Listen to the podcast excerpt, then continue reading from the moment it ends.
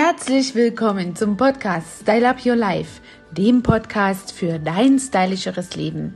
Ja, und heute habe ich einen ganz besonderen stylischen Podcast für dich vorbereitet, denn das Thema dreht sich rund um meine Vorbereitung für den Gloria Award.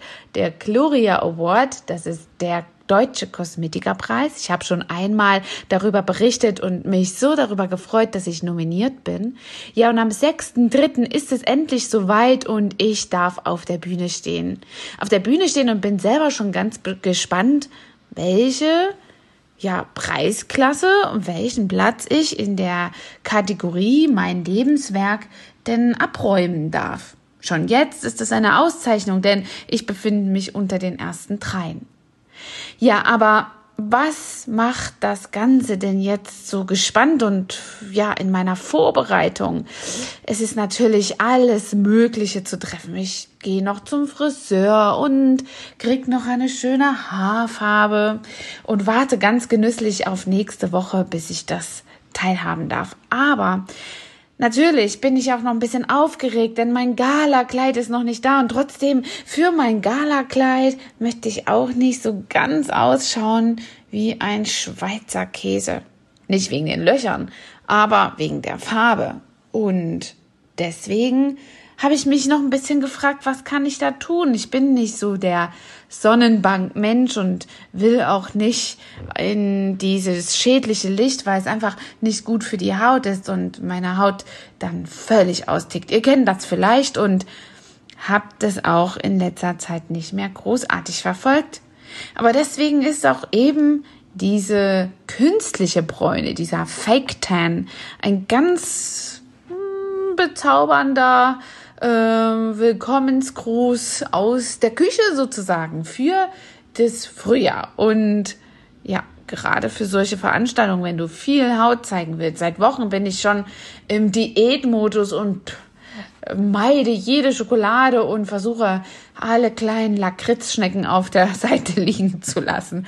Jedenfalls, ja, natürlich will ich viel Haut zeigen, pflege viel und muss ein bisschen braun aussehen. Und deswegen habe ich mich ein bisschen auseinandergesetzt mit dem Fake Tan und wollte euch da meine Erkenntnisse und meine Erfahrungen mitteilen.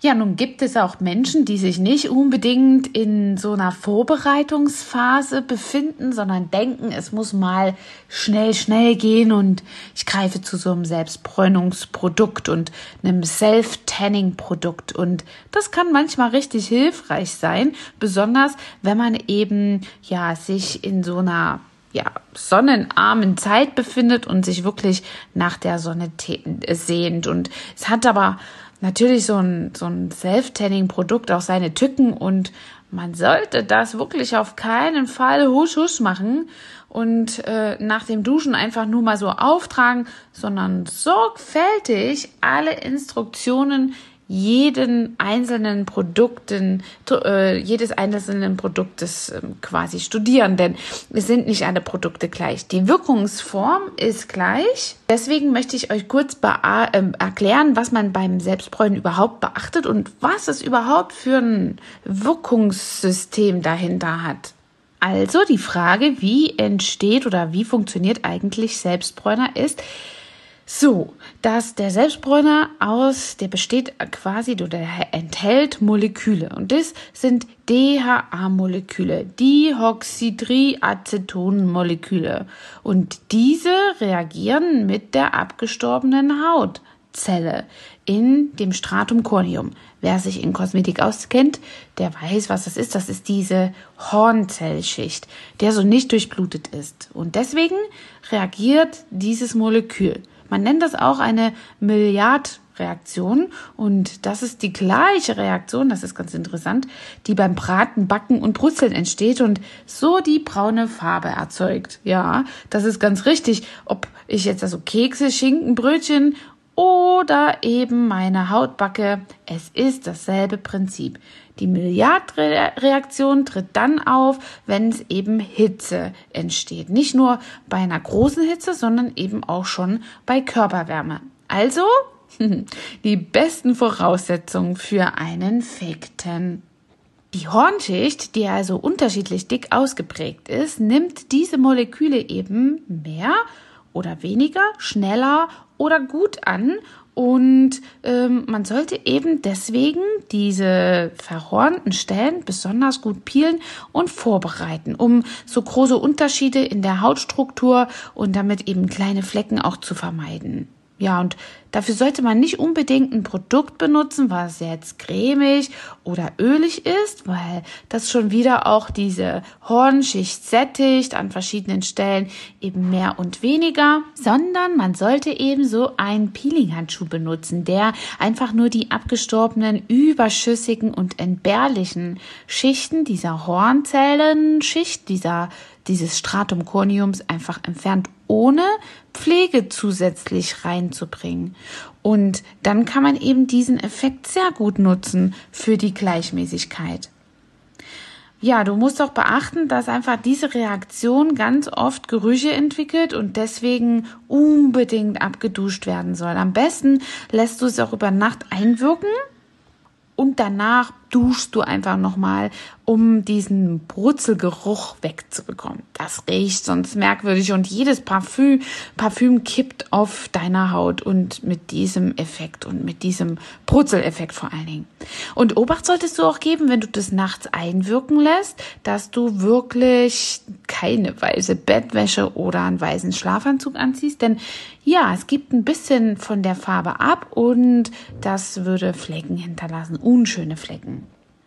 Ja, viele kommen auch in meinem Kosmetikstudio mit der Frage, ob man diesen Selbstbräuner oder auch Bräuner, die man im, im, am Körper benutzt, auch im Gesicht benutzen kann. Und ja, man kann das auch im Gesicht benutzen.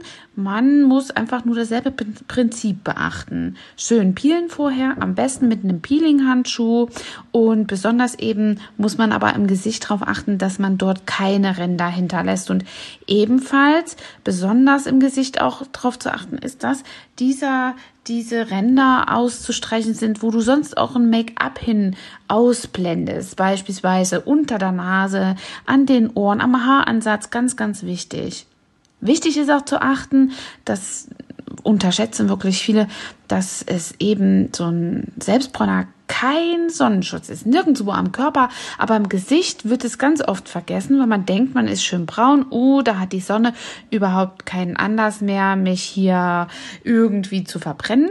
Das ist nicht der Fall. Also wenn du im Gesicht einen Selbstbräuner oder auch überall auf dem Körper sonst noch wo benutzt, ist es kein Sonnenschutzfaktor. Du solltest also zusätzlich noch Lichtschutzfaktoren benutzen, im Gesicht zum Beispiel eine Tagespflege oder eben ein Sonnenpuder. Ganz toll finde ich das zum Beispiel von Schonacell. Das hat Lichtschutzfaktor 50 und schont auch deine Haut.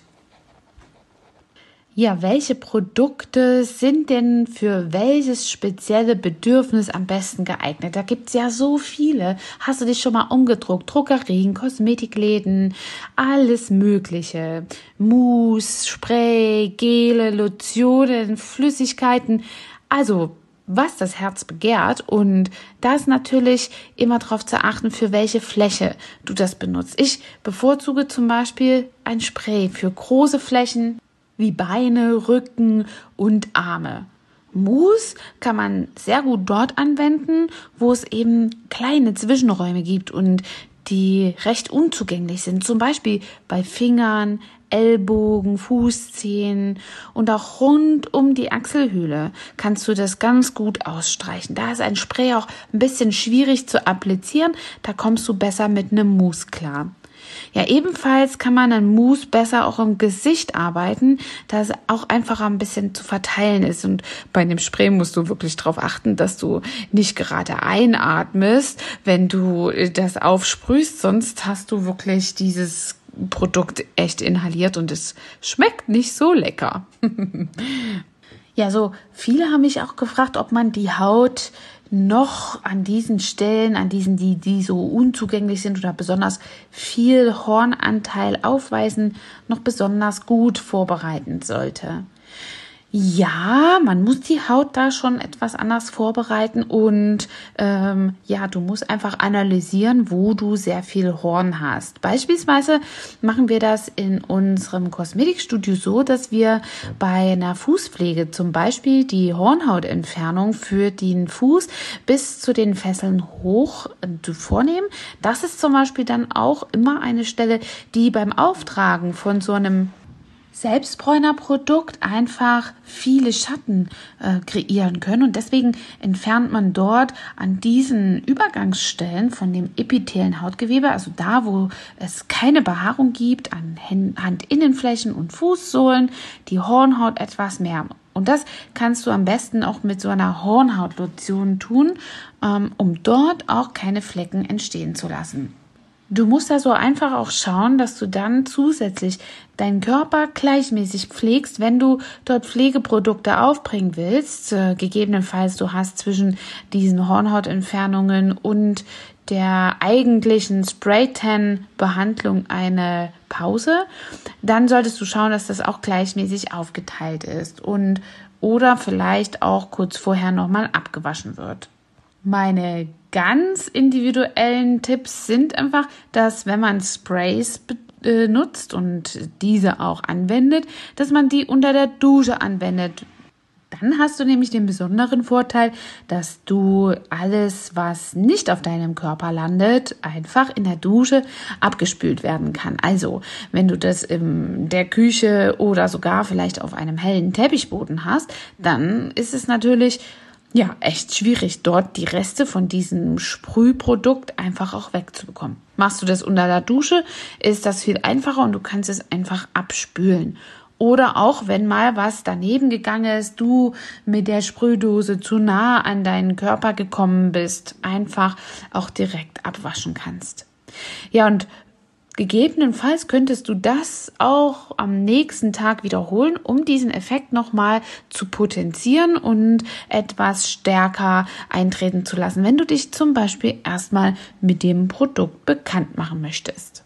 Eine fantastische Möglichkeit, bei denen ich oder auf die ich auch selbst zurückgreife, sind eben Tanny Boots, also Sprüh äh, vom Profi. Ähm, Studios, in denen das professionell angeboten wird, ähm, Bräunungsduschen genannt, sind also eine ganz tolle und zauberhafte Möglichkeit, dir ein einfaches und ganz gleichbleibendes Ergebnis zu gewähren. Am besten bereitest du die Haut dann genauso vor und stellst sicher, dass du lockere Kleidung drauf trägst und äh, wenn du dorthin gehst und äh, dann eben lockere Kleidung auch zum ähm, Nachhause gehen hast, so dass dort eben nichts verreibt und ordentlich auf der Haut wirkt und durch die Reibung an der Haut eben nicht irgendwie abgescheuert wird und vielleicht durchs Schwitzen noch in irgendeiner Weise die Bräunung fleckig wird. Ja, dann ist es eben dort auch ganz wichtig, aber da berät dich der Fachmann oder die Fachfrau, die richtige Tonlage auszusuchen, die zu dir passt und nicht in irgendeiner Weise zu sehr abweichend ist, zu orange, zu gelb oder auch zu dunkelbraun wirkt. Also, Trotz allem Fakten soll es ja immer nur ausschauen, als wenn du von der Sonne geküsst bist und nicht, als wenn du brutzelnderweise im Solarium gestanden hättest. Auch hier ist es ganz wichtig, dass Gesicht und Handflächen, Handaußenflächen nicht wie abgehakt übrig bleiben, sondern richtig toll ausschauen und mit integriert sind. Also, ihr könnt ein paar Fotos sehen. Sicherlich, wenn ich das einmal ausprobiere und wenn ich vor allem allerspätestens bei der Gloria-Verleihung in der Gala auf der Bühne stehe. Und ich lasse es euch auf jeden Fall wissen, wie meine Vorbereitungen weitergehen. Bis dahin, eure Angela. Und das war der Podcast Style Up Your Life für dein stylischeres Leben. Hat dir das gefallen? Dann schreib mir mal einen Kommentar runter und ich freue mich auf jeden Fall auf eine von den vielen Fragen von dir. Wenn du noch etwas zum Thema wissen möchtest, scheue dich nicht und hinterlass mir ein kleines Kommentar. Ja, und ansonsten freue ich mich auch, wenn du mich weiter verfolgst auf Social Media, einen dieser Kanäle, Instagram, Facebook oder auch YouTube.